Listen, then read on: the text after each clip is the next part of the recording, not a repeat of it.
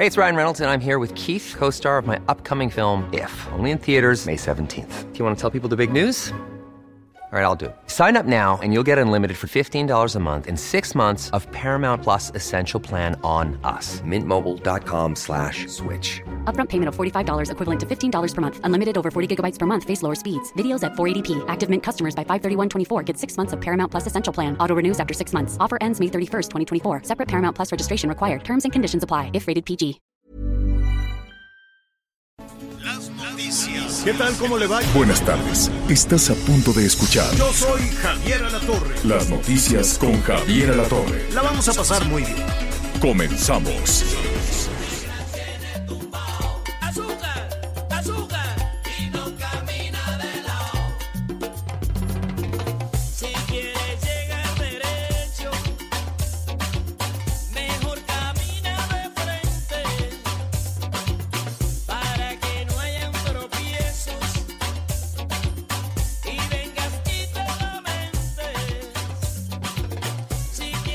Bueno, muy bien, pues así, con mucho tumbao, los saludamos esta tarde calientita de viernes. Ya llegamos a la orilla. ¿Qué semana esta? Digo, siempre nos da muchísimo gusto estar con usted, aunque no dejó de ser una semana pues un poquito este, complicadita. Dicen, antes de, ir rápidamente con Anita Lomelí, o más bien vamos a saludar primero a Anita Lomelí y luego le digo lo que andan diciendo del, eh, de la Ciudad de México. Anita, ¿cómo estás? Hola Javier, ¿cómo estás? Muy buenas tardes, qué gusto saludarlos. Particularmente contenta, Javier.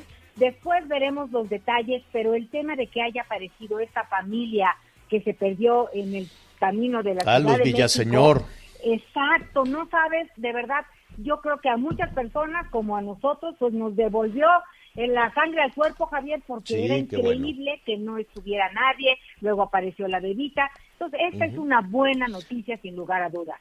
Sí, sí, sí. Eh, va- vamos a, a- a poner en un ratito más en contexto qué pasó con esta familia. Desde luego que probablemente nunca se sepa, ¿no? Solo probablemente nunca se sepa qué pasó con todos ellos, pero eh, la buena noticia es que ya están en casa. La pareja, joven pareja, ella tiene 25, el 35 más o menos. Eh, la bebita fue la primera que encontraron ahí abandonada en un lote, en un lote baldío. Y Este, y después ya los encontraron a todos los demás, ¿no? A los papás, a la al tía primo y a la y tía. al Así primito de, de 10 años. Y están bien, Que- gracias a Dios están sí, bien. todo qué bueno que están bien. Misterio alrededor de todo Ah. esto, ¿no? Como diría Milú, misterio. Un gran misterio. Hay policías detenidos. Vamos a ver qué, qué- qué fue lo que sucedió. Estaremos allá en comunicación con nuestros amigos en Jalisco. Los saludamos también allá que nos sintonizan en la zona metropolitana de Guadalajara. Muchísimas gracias. Los liberaron en Zapotlanejo, pues ya, ya estaremos ahí muy, muy pendientes de todo eso.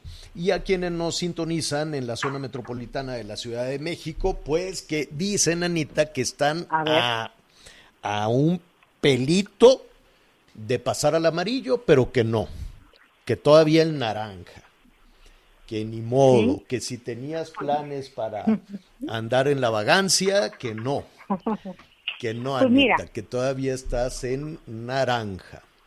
Vámonos con tiento, Javier, ya esperamos tanto, ya eh, pues algunos adultos mayores se están vacunando por segunda Sí. ocasión, entonces pues si podemos apelar a la prudencia que nos queda, pues que sí. Yo a estas alturas ya no sé qué significaría irse al amarillo, más allá de, de, de lo, lo- que Pues veo necesario, de- urgente, es regresar a los salones de clase de las criaturas que han perdido un Ah, año completitito. Pero si te ponen en amarillo, ¿qué, qué harías? Hace cuenta, Anita, si te dijeran, bueno, ya, ya estás en amarillo, ¿qué harías? ¿Te quitabas el cubrebocas, salías No, no, no, a besarte El y abrazarte cubrebocas con llegó la para gente? quedarse hasta nuevo aviso. No hay de otra. Hasta nuevo aviso, eso es un hecho. Y la otra, Javier, es que a lo mejor podríamos estar un poquito más eh, en alguna reunión, puede ser una reunioncilla, ¿no? Me- menos acotados a Zoom en este sentido, pero pues eh, las personas que ya andamos trabajando, pues seguiremos trabajando como siempre, o sea, no hay de otra. Lo que sí es que algunos adultos mayores que ya recibieron su segunda vacuna estaban pensando en regresar a sus actividades. Digo, puedes regresar, pero con, con cuidado, ¿no? Yo digo, No, la pandemia ahí sigue, o sea, calma, ahí está el virus, el virus no dijo, bueno, ya me voy, eso no va a pasar en un buen rato hasta que estemos la gran mayoría vacunados y pase como en la historia de todas las otras enfermedades, de la viruela y de la varicela, que fue vacunando a generaciones enteras, a generaciones enteras, como se pudo erradicar las, las distintas ¿qué, qué extrañas tú? ¿Qué harías? ¿Qué harías si te dicen, ya está en verde, Anita? Haz lo que te dé la gana. ¿Qué harías? Uno, agarro a mi mamá, me la siento en hombros y la saco a una paseada a Veracruz. No, no ha padre. salido, no le hemos visto, sus nietos por, por Zoom, es ella miedosa, angustiada, ya la veo. Yo invité a comer a mi mamá a un lugar abierto y me dice, no, todavía no. Bueno, Ah, sí, pues vamos, Pues es que vamos tienen viendo. miedo, a ver si la convenzo de un lugar, un espacio con sana distancia, este, ¿no? Con, Sí, con sí, sí, cubrebocas, con medidas sanitarias, alguien, No, algo, no. algo abierto. No tan suelto como López Gatel, que ya ves que él no le importa nada, que anda en la calle sin cubrebocas y abrazándose Eh, y va y come. y- se va a los bares de, de la playa y cosas así. No, no, no, no. No tan, tan suelto como, como el jefe de la estrategia sanitaria, pero sí con, con medidas de sanitarias, ¿no? sí, sí, sí, pero eso haría, cargar a mi mamá y llevármela de, de juerga. Bueno, nada más con cuidado, no te vaya a pasar como la primera ministra. Fíjate qué lejos estamos de Noruega, no solo geográficamente, sino eh, social y políticamente hablando. Aquí, pues, a, a- a propósito de, de López Gatel y de muchos otros funcionarios que los hemos visto, eh, ¿no? Los goberna- la gobernadora, los gobernadores que van a las bodas, que van a los bailes, este, que andan ahí en las campañas sin ninguna, sin ningún cuidado, este, no hay ni la más mínima sana distancia y van y se plantan por aquí, por allá, como, no, no sé si los políticos son absolutamente eh, eh, inmunes, ¿no? Parecería. Porque los políticos, sí, ellos no se miden. Eh, que se casa mi hija, pues dos, dos mil invitados. Que si no sé qué también.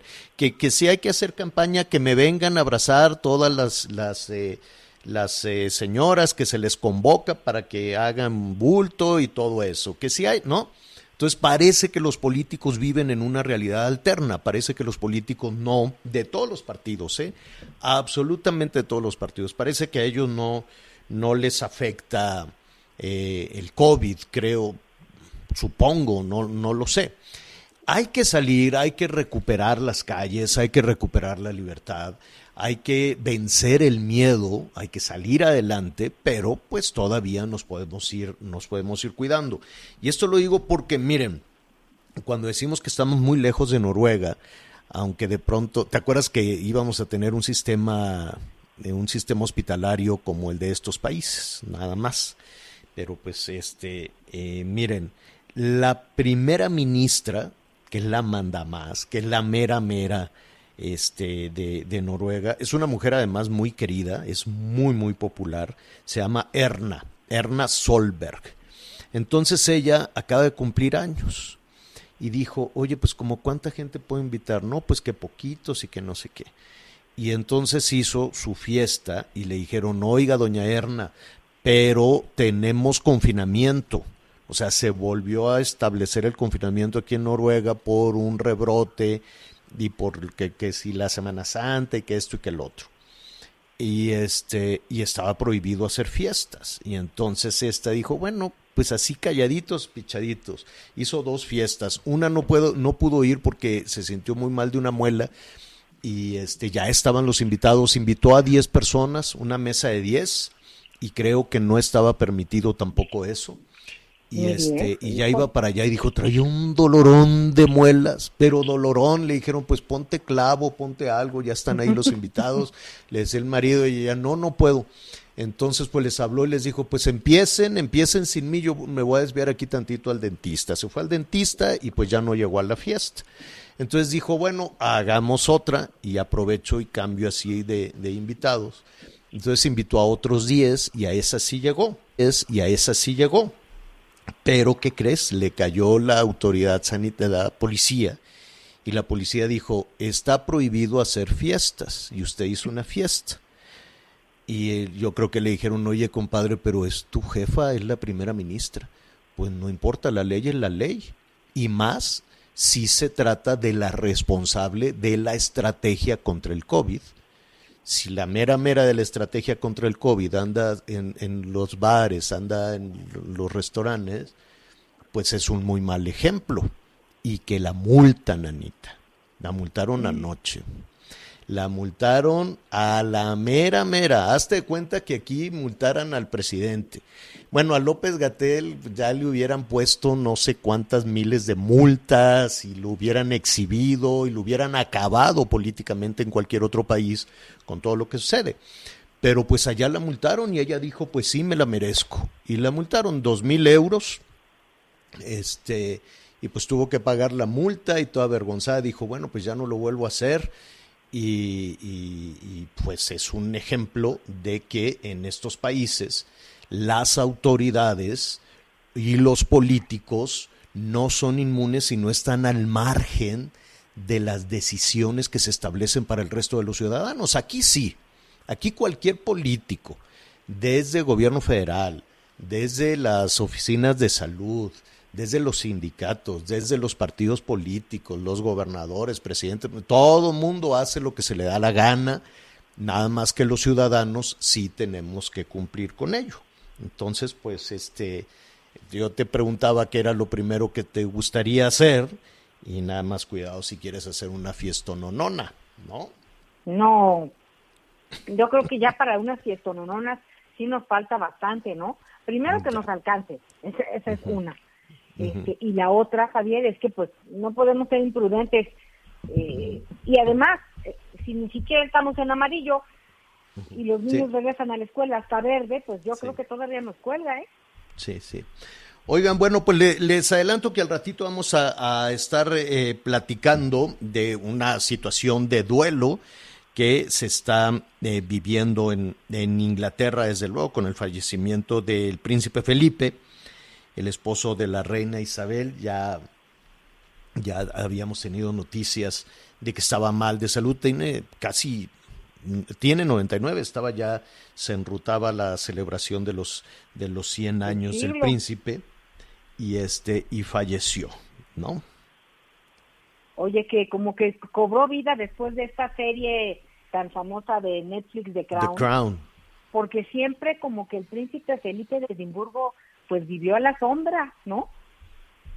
Pues más o menos, depende de, de- la, figura, evidentemente la figura de la reina es, eh, es enorme, es poderosísima, ¿no? La monarquía más, más eh, célebre del mundo, más cuestionada también del mundo, ¿no? Sobre las tareas y el costo que tiene para la Commonwealth y para los ciudadanos este, británicos el mantener a la, a la monarquía. Cada vez son más los cuestionamientos en ese sentido, de- pero de que es, es era un personaje eh, complejo, pero también un personaje querido y que la reina es también un personaje muy, muy querido por los británicos, sí, sí lo es. Así es que al Oye, ratito vamos a tratar de, de definir, de, de em, eh, ¿cómo se llama? Platicar de su personalidad. Exactamente. ¿Y sabes con quién Oye. vamos a platicar al ratito, incluso en la, en la parte digital, en eh, Javier La Torre MX, este, con eh, Fernanda de la Torre, que ya vivió allá muchísimo tiempo, conoce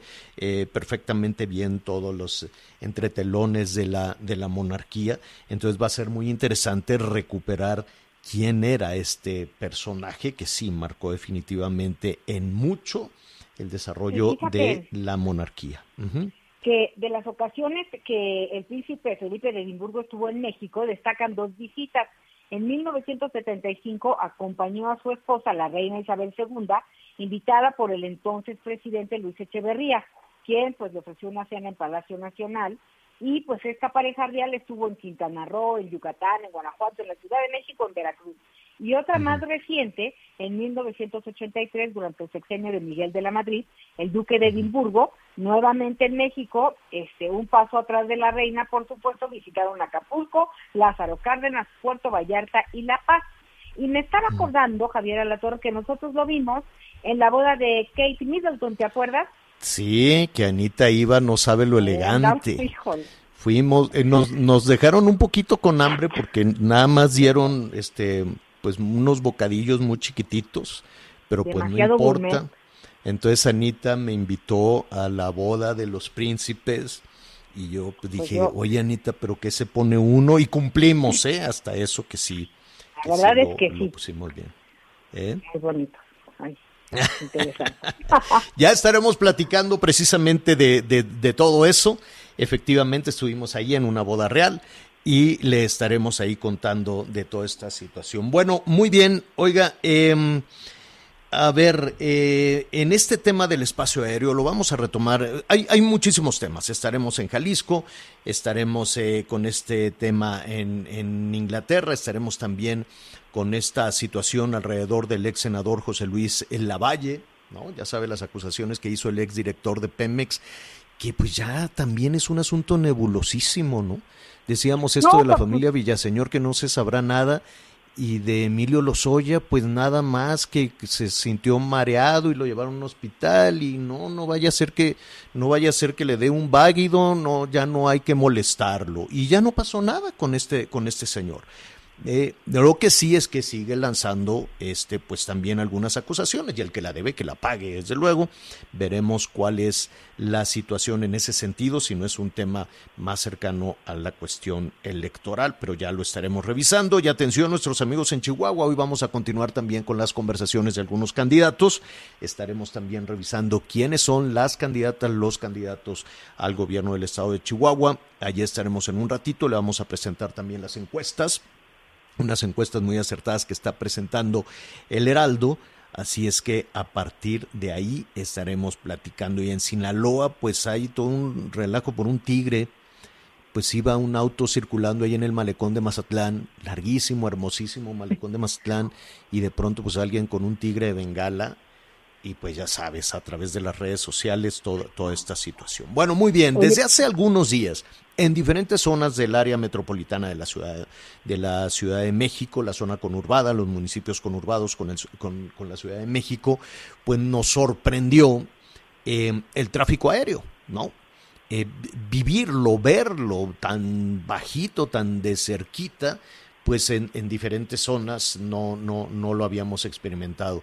Anita, verdaderamente en vuelos me sorprendía lo, lo, lo bajo, lo rasante, podías pues eh, entender la panza de un avión con solo asomarte, asomarte a la ventana y del ruido, bueno, del ruido luego lo hablamos, un ruido constante porque evidentemente el aeropuerto internacional de la Ciudad de México pues tiene actividad a las 24 horas. Entonces en horas de la madrugada no sé si se trate de aviones de carga o aviones también de pasajeros, pero retumbaban, retumbaban este muchísimo las eh, las eh, las ventanas, ¿no? Todo todo se movía y sí, muchísima gente nos llamó eh, pues un tanto alertados de que, de qué es lo que estaba sucediendo en ese sentido. Se redefinieron las rutas de entrada y de salida a la Ciudad de México, eso es lo que estamos, eh, estamos suponiendo. Ya hemos hablado aquí con distintos alcaldes, con las autoridades de la Secretaría de Comunicaciones. Hoy vamos a platicar con el capitán José Suárez Valdés, él es vocero de la Asociación Sindical de Pilotos Aviadores de México, ASPA, a quien me da muchísimo gusto saludar. Capitán, ¿cómo estás? Buenas tardes. Buenas tardes, Javier. Quiero saludarte nuevamente. Al contrario. Oye, este, capitán, dime, dime algo, ¿qué, qué, ¿qué está sucediendo? ¿Se redefinió, se cambiaron las rutas de entrada y de salida a la Ciudad de México? Sí, lo que sucedió es que se implementó una tecnología que ya se implementaba en otras partes, no solo del mundo, sino de la República Mexicana, y en este sentido Ciudad de México estaba un poco rezagado. Se llama la tecnología PBN, que es donde los puntos en los, por los que vuela un avión están basados en GPS, en, en navegación global, en lugar de radioayudas o antenas, como las que Ujú. teníamos, por ejemplo, aquí en San Mateo o, o por las pirámides en Otumba, en Toluca, etcétera. Entonces, anteriormente las llegadas y salidas al aeropuerto de México estaban basadas en esta tecnología anterior por medio de antenas o radioayudas. Hoy en día ya es por medio de, de navegación global GPS, lo que permite que los aviones pues tengan un, un amplio un espectro más amplio de lugares por los cuales pueden volar y de esta manera se redefine el espacio aéreo mexicano. Es decir, en este sentido, digamos que hubo una actualización con cosas que ya sucedían en otros aeropuertos de la República Mexicana, te puedo nombrar muchos ejemplos, pero no sucedía en la Ciudad de México. Y esto, bueno, pues se aprovecha para poder utilizar esta, pues, este aeropuerto que se, que se piensa inaugurar, el Felipe Ángeles, junto con la con Toluca, Cuernavaca, Puebla, todos los que se encuentran en la zona, digamos, metropolitana o alrededor de la Ciudad de México. Eh, ¿Ustedes se sienten más cómodos con esto? ¿Más seguros? Pues realmente para nosotros técnicamente, hay que decirlo, están cumpliendo hoy 15 días estas eh, llegadas y salidas. Es eh, un poco pronto para poder hablar de la factibilidad no factibilidad. Pero desde el punto de vista técnico, como pilotos realmente no ha habido una mayor dificultad. Mucho se ha hecho, por ejemplo, del tema de, del ruido que, que escuchaba que comentabas, de, de la altitud, incluso de que los vuelos podrían ser más largos o ocupar más combustible, pero en lo que nosotros en ASPA hemos visto y el acercamiento que hemos tenido con las empresas de aviación, es que realmente es pronto para poder saber si hay realmente más consumo de combustible, si los vuelos son más largos, porque son 15 días los que se llevan. Pero lo que sí te puedo decir es que técnicamente hasta este momento, para los pilotos realmente no ha habido una mayor dificultad. Pero también hay que decirlo, estamos esperando una época clave en el Valle de México para todos los que vivimos aquí, que es la época de lluvia, que es la que está por es. llegar ya en estos días. Y es cuando, bueno, no solamente ya hablamos de los obstáculos orográficos que tienen las llegadas a Ciudad de México, eh, sino también hablaremos ya de las nubes de tormenta por las cuales pues los pilotos no debemos, más- más bien no vamos a volar, no podemos volar. Entonces creo que esa época será clave para poder realmente hablar de factibilidad o no factibilidad de estas llegadas. Pero hasta este momento nosotros como pilotos pues volamos las rutas que, que nos digan y han cumplido también Pero con ¿quién, las ¿quién les dice? ¿Quién, quién, quién eh, José, quién toma esa decisión de ahora pasen por aquí y ahora pasen a esta altura? Claro, la Secretaría de Comunicaciones y Transportes y la Agencia Federal de Aviación Civil de México son los que, bueno, debieron haber realizado los estudios que entendemos que se hizo para eh, implementar estas rutas. Hay un, hay un, la OASI, la Organización de Aviación Civil Internacional, eh, tiene un anexo que se llama el 14, que realmente, digamos, por decirlo así, Javier, es la Biblia de todos los aeropuertos y habla de, de, por ejemplo, la altitud mínima por la que debe pasar un avión sobre la ciudad, sobre terreno montañoso, en aproximación en salida. Entonces entendemos que hasta ahorita se están cumpliendo y es la, es la Secretaría de Comunicaciones y Transportes o Servicios de la Navegación del Espacio Aéreo Mexicano, CENEAM, quienes son los responsables de hacer estas llegadas y salidas, se hacen en una carta de navegación que nosotros los pilotos tenemos, se actualizan cada jueves, pues por esto que este, este espacio empezó un jueves, y nosotros pues realmente seguimos estas rutas. Obviamente tenemos que ver que sean seguras, hasta ahorita te digo que técnicamente no ha habido dificultad, más allá de lo que ya conocemos eh, y también hemos platicado con algunos eh, vecinos, etcétera, pero técnicamente no hay dificultad para nosotros los pilotos. Hasta ahorita te digo que realmente las condiciones meteorológicas imparantes también han sido hasta este momento positivas en estos 15 días. Oye, te están llegando muchísimos eh, comentarios, llamadas de, de, de nuestros radioescuchas en, en la Ciudad de, de México. Em, no hay nada que hacer. Dicen, bueno, ¿y qué vamos a hacer con el ruido? ¿Y qué vamos a hacer con los aviones volando tan bajo sobre los edificios y las casas? ¿Nada? Yo creo que yo creo que aquí también es importante, Javier, entender que por la localización del aeropuerto de la Ciudad de México, que se encuentra dentro de la mancha urbana, pues realmente es muy difícil encontrar, eh, más bien es imposible que los aviones no vuelen sobre la ciudad para poder aproximarse a la Ciudad de México, dado que, bueno, nos alcanzó la mancha urbana al aeropuerto ya hace ya muchos años. Entonces, creemos que más allá de la ruta por la que se vuele, inevitablemente los aviones van a volar sobre la Ciudad de México. Por supuesto que, que los vecinos, como lo lograron quizás hace algunos años, podrán acercarse a la Secretaría de Comunicaciones y Transportes y a CENEAM, y si a, a los pilotos nos dicen que hay algunos espacios aéreos restringidos, como anteriormente eran los pinos, por darte un ejemplo, pues no volaremos sobre ellos. Por esto creemos que es algo que debe de arreglar la Secretaría de Comunicaciones y Transportes. Nosotros realmente como pilotos pues no, no vemos Los, cómo pin- no sí, los, volar los pinos me imagino que era un tema de seguridad nacional, a menos de que se, digo, de, de sí, por la seguridad de- del jefe del Ejecutivo, o a Sí, menos te- de que lo ideal sea irse a vivir por donde vive algún político y así ya no te pasen los aviones encima. Sí, Los Pinos era justamente cuando era la, la residencia oficial, era prohibido volar sobre ellas y, y por eso se, se cambió un poco en ese entonces la, la ruta, pero también te puedo hablar del volcán Popocatépetl, de algunas otras zonas militares que son zonas Claro. restringidas. Claro. Anita Lomelí te quiere preguntar. Sí. Gracias, Claro. capitán José Suárez. Eh, con la entrada en vigor que pues se espera eh, pues, en un futuro no muy lejano del aeropuerto Felipe Ángeles. Estas rutas se van a quedar así, se van a modificar, estas rutas ya tienen que ver pensando en esa, eh, eh, en esa puesta en marcha de- del aeropuerto. Claro, qué gusto saludarte, Ana. Eh, la idea justamente de, de este cambio en las, en las rutas fue para poder lograr esta convivencia de los aeropuertos, sí, del Felipe Ángeles de Ciudad de México y de, Toluca principalmente, aunque también interfiere en Cuernavaca eh, y Puebla. Pero la idea es justamente que puedan convivir los aeropuertos, por eso este cambio. Pero creo que uno de los factores importantes que vamos a conocer no solamente va a ser el meteorológico, que va a jugar un papel fundamental en estas llegadas y salidas, en los próximos, las próximas semanas estaremos conociendo cómo se comporta, sino también cuando abra este aeropuerto, cuando empiece operaciones y podamos ver realmente cuál es la convivencia, cómo, cómo convergen estas, la- tanto las aeronaves y el tráfico, porque también es un tema, hay que decirlo, ahorita estamos en niveles post pandemia y la- el tráfico aéreo se está recuperando. No tenemos el tráfico habitualmente que quizá que teníamos en 2019. Entonces, es ahí, cuando abra el aeropuerto, cuando va- veamos todas las condiciones que pueden imperar, que sabremos realmente la factibilidad o no factibilidad de estas rutas, que hasta este momento técnicamente como pilotos, pues no ha habido mayor problema. Pero lo que estamos haciendo en ASPA es pedirle a todos los pilotos que están volándolo en este momento, mientras nosotros hablamos, que envíen reportes para generar datos y podamos promover Claro. soluciones integrales también y garantizar la seguridad de todos, arriba y abajo. Claro, claro, claro, sí, definitivamente.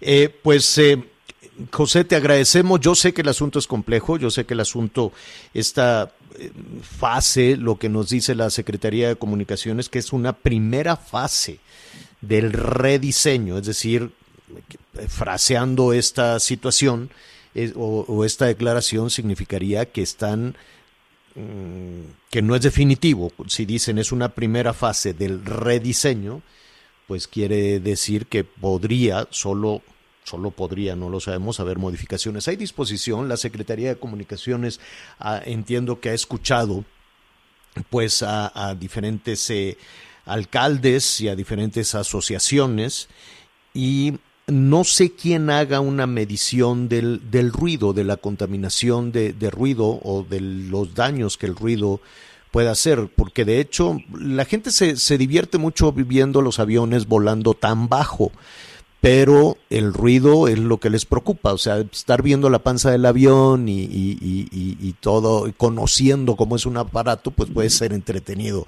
pero el ruido sí puede ser escuchando. muy difícil, José. ¿Hay, hay, ¿Hay algo en ese sentido? ¿Hay una medición? Yo sé que a ustedes no les corresponde, les correspondería, no sé si a la Secretaría de Salud, a la Secretaría de Comunicaciones o, o a quién, ¿no?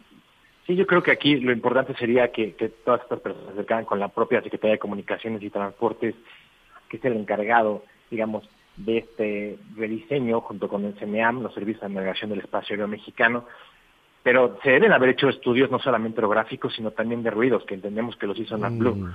Entonces, eh, acercarse, ver, ver estos estudios, ver este diseño. Y como bien comentas, estamos en una primera fase del rediseño. Ciudad de México tiene una característica importante. Ahorita, en primavera, por decirlo, pues hay vientos fuertes, hay, las aproximaciones son, son de vientos cambiantes, cambian las pistas.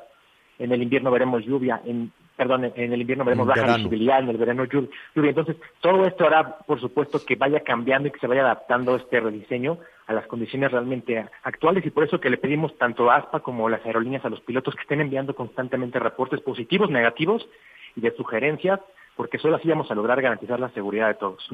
Bueno, pues te agradecemos muchísimo, José. No, no, a mí, digo, tú sabes que los, los pilotos aviadores siempre son, eh, pues muy, muy, muy estimados por el ciudadano, tienen una, una buena percepción en la, en la ciudadanía, pero en este caso no, no hemos recibido llamadas positivas.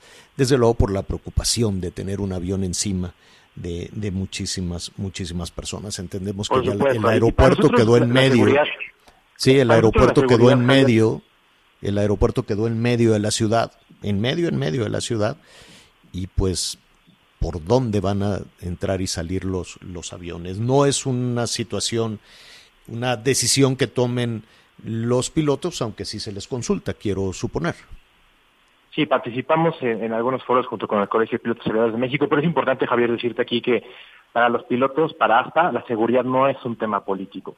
Ningún piloto va a volar por un área que no deba, ni se va a acercar a un terreno montañoso que, por Claro. supuesto, y mucho menos vamos a volar por, por nubes de lluvia, aunque el espacio aéreo esté saturado y no hay otro lugar por donde pasar, no vamos a hacer un acto irresponsable, aún con llegadas o sin salida o, o- o sin llegadas nuevas. No realmente para nosotros el valor más importante en toda la aviación es la seguridad y ese no es un tema político y vamos a trabajar porque se garantice la seguridad de todos. Qué bueno que así lo dices, porque además, atendiendo lo que señalas, viene una temporada de lluvias donde se hará seguramente otra evaluación de las nuevas rutas, ¿no? De las nuevas rutas. Pues te agradezco muchísimo. En una siguiente oportunidad, ¿qué te parece si hablamos de cómo se está reactivando la, la, el, el tráfico aéreo con este tema del COVID? ¿Cómo se han, cómo se han así muy, muy rápidamente, te robo un, un minuto más. José. Este, ¿Cómo nos hemos comportado los, los pasajeros, los ciudadanos, en este tema de COVID en los aviones? Bueno, te puedo decir que, que bien, que realmente estamos viendo una, una recuperación. Los pasajeros, pues creo que bastante bien, se han acoplado mucho a las medidas. Eh, ahorita algo impresionante que no pasaba, por otro ejemplo, es que ya se- se- nos estamos acostumbrando a descender del avión por filas, ¿no? Ya ves que antes llegaba el avión, nos levantábamos todos, ya nos queríamos bajar. ¿no? Y hoy en día realmente hemos visto esta disciplina y como pasajeros realmente muy bien. Y como industria Sí, te puedo sí decir quieren también, usar, sí quieren usar cubrebocas, tienen que usar cubrebocas. sí.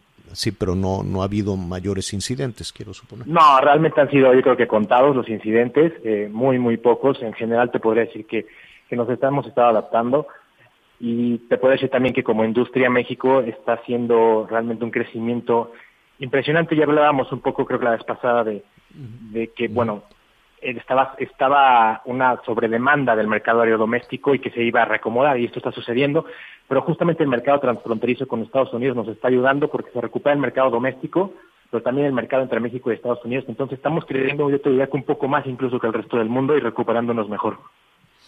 Capitán José Suárez Valdés, vocero de la Asociación Sindical de Pilotos Aviadores. Muchísimas gracias, qué gusto saludarte, José. Buen fin de semana, buen vuelo. Muchas gracias, siempre es un gusto saludarlos. Gracias, gracias. Vamos a hacer una pausa y volvemos. Sigue con nosotros. Volvemos con más noticias. Antes que los demás. Heraldo Radio. La HCL se comparte, se ve y ahora también se escucha.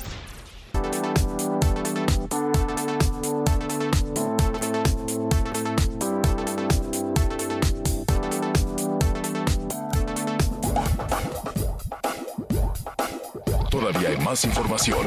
Continuamos. Ruta 2021, la ruta hacia las elecciones presenta.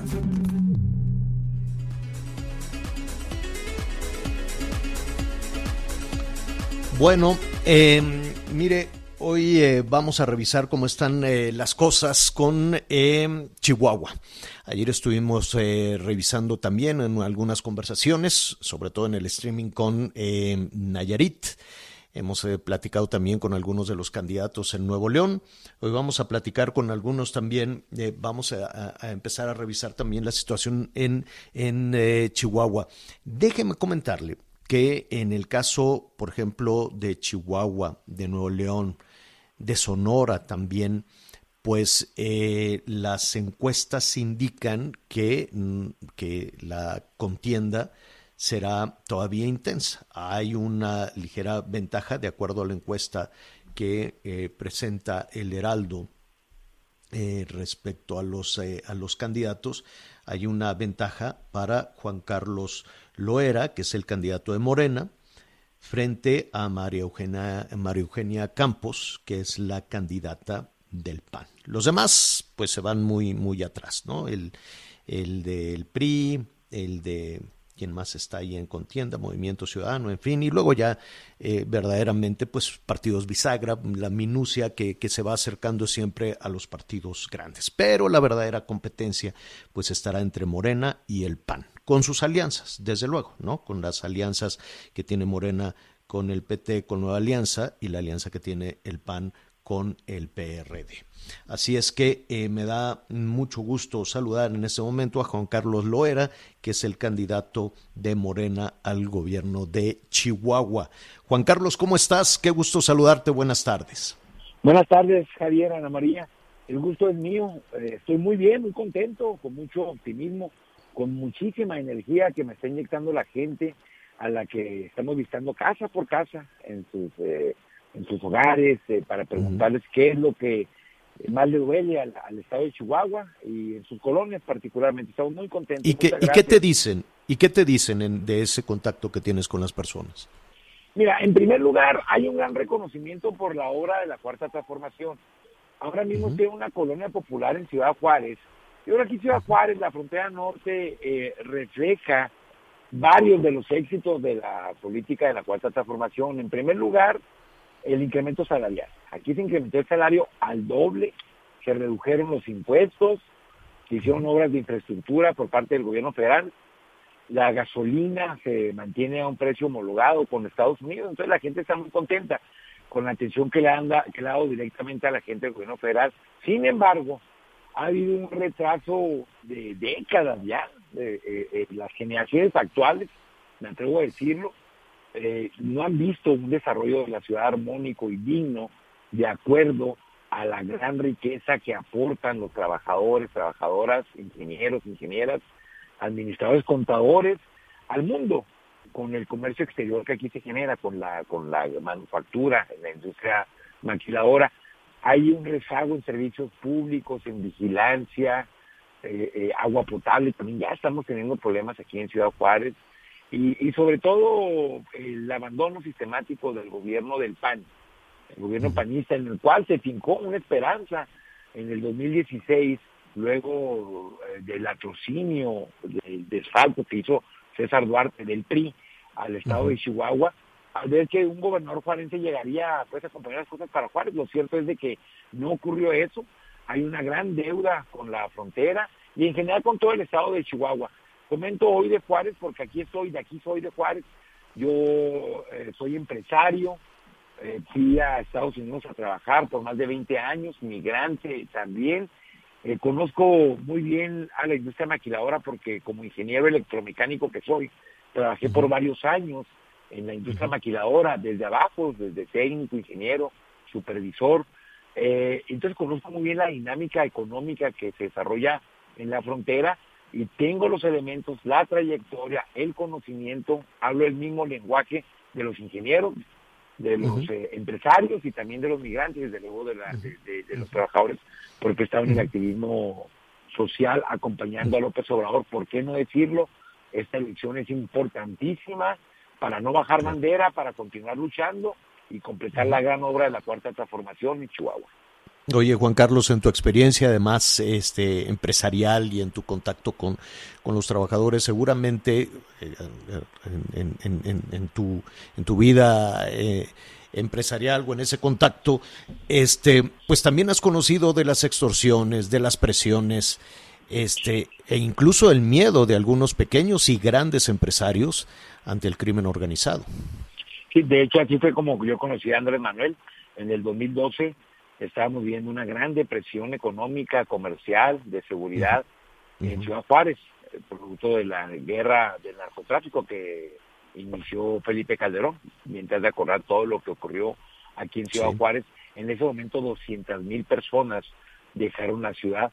Algunos se fueron a sus lugares de origen, el Veracruz, eh, Oaxaca, Coahuila, al sur del país, y otros emigraron hacia el norte, a Estados Unidos. Ahí yo encontré en Estados Unidos también, bueno, pues eh, eh, mucha gente que llegaba de México. Yo ya estaba trabajando allá y ahí nos unimos y platicamos con Andrés López Obrador cuando era candidato en el 2012 y le planteamos la, el gran problema que, que ocurría con lo de las extorsiones. Ahora, pues bueno, hay una eh, cifra seguramente enmascarada que está bajo una careta porque la gente no tiene acceso a la justicia. No hay manera de que la gente vaya y ponga una denuncia. Si le roban el carro, bueno, pues ahora si, le- si le, hacen- si le cometen una extorsión, pues eh, súmale el, el, el, el- el temor de perder la vida, no hay inteligencia. El gobierno del Estado se ha dedicado a invertir el 90% de los recursos destinados para seguridad en atender únicamente el 10% de los delitos. Y el 10% del recurso lo utiliza para atender el 90% de los, de los delitos. Es decir, andan buscando en la Sierra Tarahumara, en, en no sé dónde, invirtiendo grandes eh, recursos, el gobierno del Estado, eh, sin coordinación con el gobierno federal, porque se le ha pasado el pleito el gobernador del PAN eh, con el gobierno federal, se, bueno, se peleó con, con el anterior, se peleó con el, presidente actual y hasta con los de su partido también, no se ponen de acuerdo entre ellos porque, porque no saben cómo repartirse los privilegios del, del gobierno. Entonces, se ha dedicado a, a- a perseguir a los grandes capos sin detenerlos y se le ha olvidado la seguridad humana, la seguridad en el barrio, en la colonia, al que le roban el carro, al que le arrebatan el celular, que se meten a robarle a su casa, a quitarle lo poco que tenga, porque desafortuna- desafortunadamente los, los robos eh, patrimoniales ocurren donde la gente tiene más necesidad, donde hay más, donde hay más pobreza, donde vive la clase trabajadora. Entonces, bueno, sí es un asunto muy delicado, sí es un asunto que tenemos que atender, sí sé cómo hacerle, porque trabajé en el gobierno federal dos años como delegado del presidente López Obrador en Chihuahua y me tocó encabezar las mesas coordinadas para la construcción de la paz. Pero este asunto de la seguridad humana tiene que atender las causas, pero también tiene que dividir muy bien el trabajo sobre lo que le corresponde al gobierno del Estado, sobre lo, lo que le corresponde a la Policía Preventiva Municipal y lo que le corresponde al gobierno federal. Como vamos a tener buena coordinación, porque conozco muy bien el tema y conozco muy bien al presidente López Obrador, desde hace, desde hace tiempo, no tengo la menor duda que vamos a coordinarnos y, y- y vamos a atender con inteligencia, con táctica, este al tema del crimen organizado, pero con solidaridad, con humanismo, eh, con una atención de proximidad a la ciudadanía que sufre los robos patrimoniales y, y- y lo que son el 90% de los de los delitos. Eh, Anita Lomelí tiene un comentario. Gracias. Anita. Gracias, Javier. Oye, Juan Carlos, hablando de esta, de este humanismo, pues tan solo esta cifra de casi 19 mil niños migrantes detenidos pues por autoridades mexicanas en nuestra frontera en el último mes, eh, el fenómeno migratorio pues aumenta y pues tenemos problemas serios con los niños, con quienes viajan solos y con los deportados. ¿Qué hacer en este caso?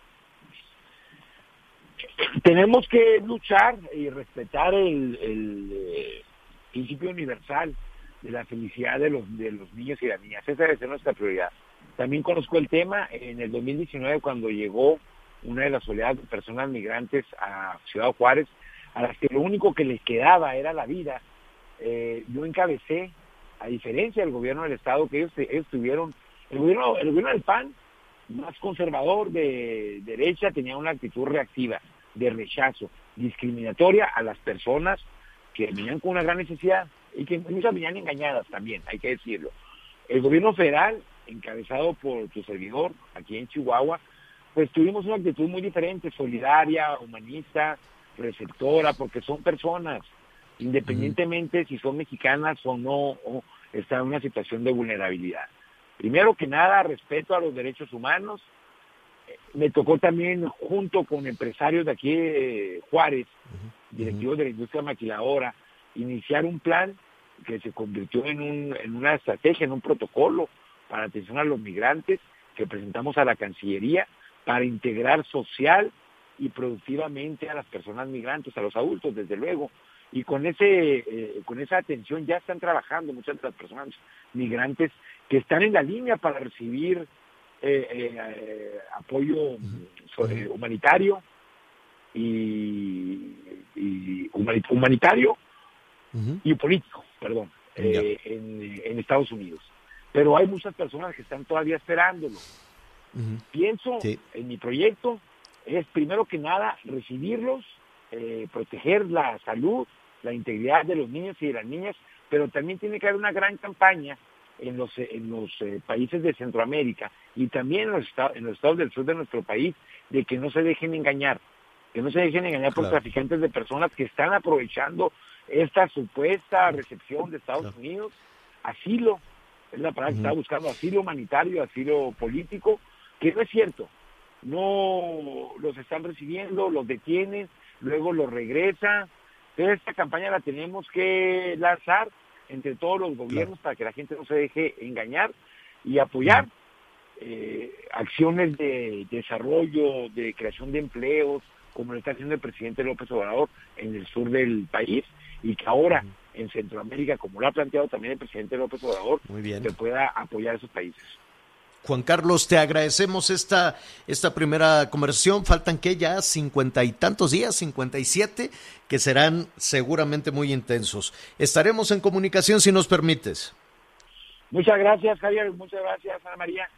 Estoy aquí para servirles desde Ciudad Juárez y desde Chihuahua. Gracias. Es el candidato de Morena al gobierno de, de Chihuahua. Están, pues sí, muy cerrados allá en la competencia de Chihuahua entre María Eugenia Campos, que también vamos a platicar con ella. Sé que hay un punto de diferencia, Anit.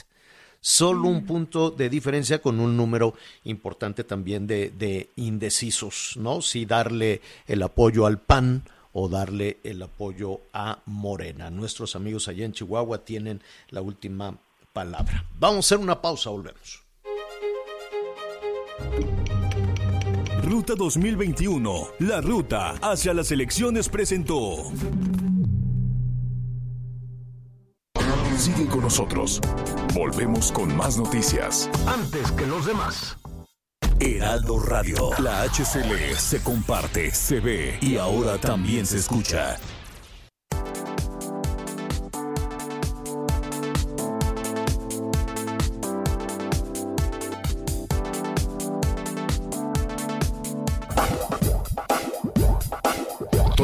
Más información.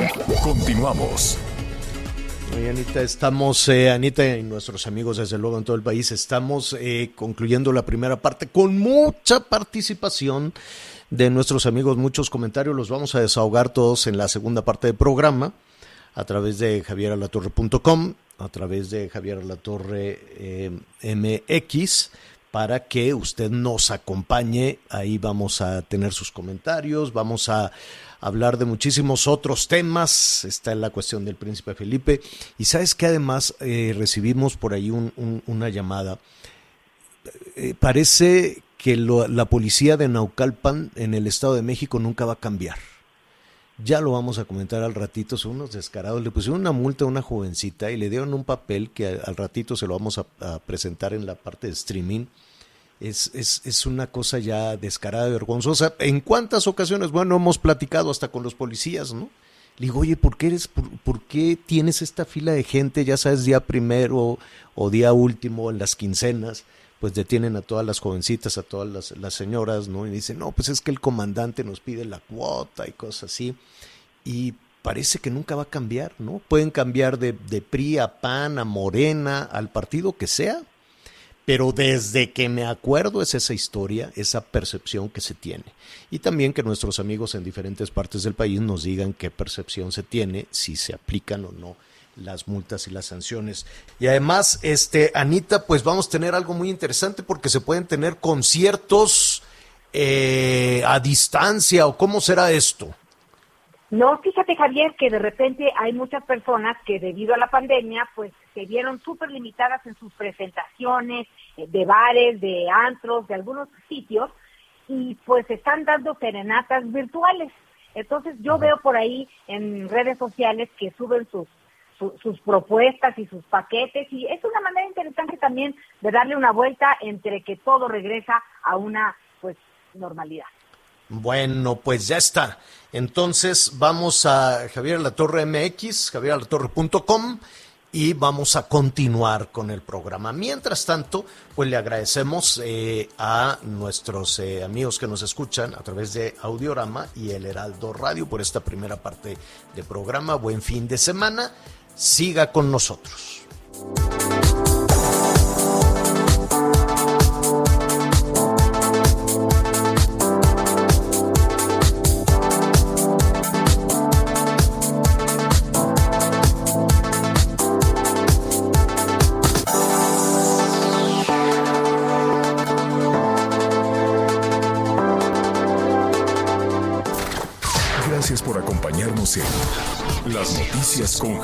Torre.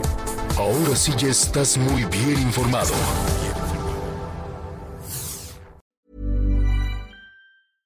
Imagine the softest sheets you've ever felt. Now imagine them getting even softer over time. That's what you'll feel with Bowl and Branch's organic cotton sheets. In a recent customer survey, 96% replied that Bowl and Branch sheets get softer with every wash. Start getting your best night's sleep in these sheets that get softer and softer for years to come. Try their sheets with a 30-night guarantee. Plus, get 15% off your first order at bowlandbranch.com. Code BUTTERY. Exclusions apply. See site for details.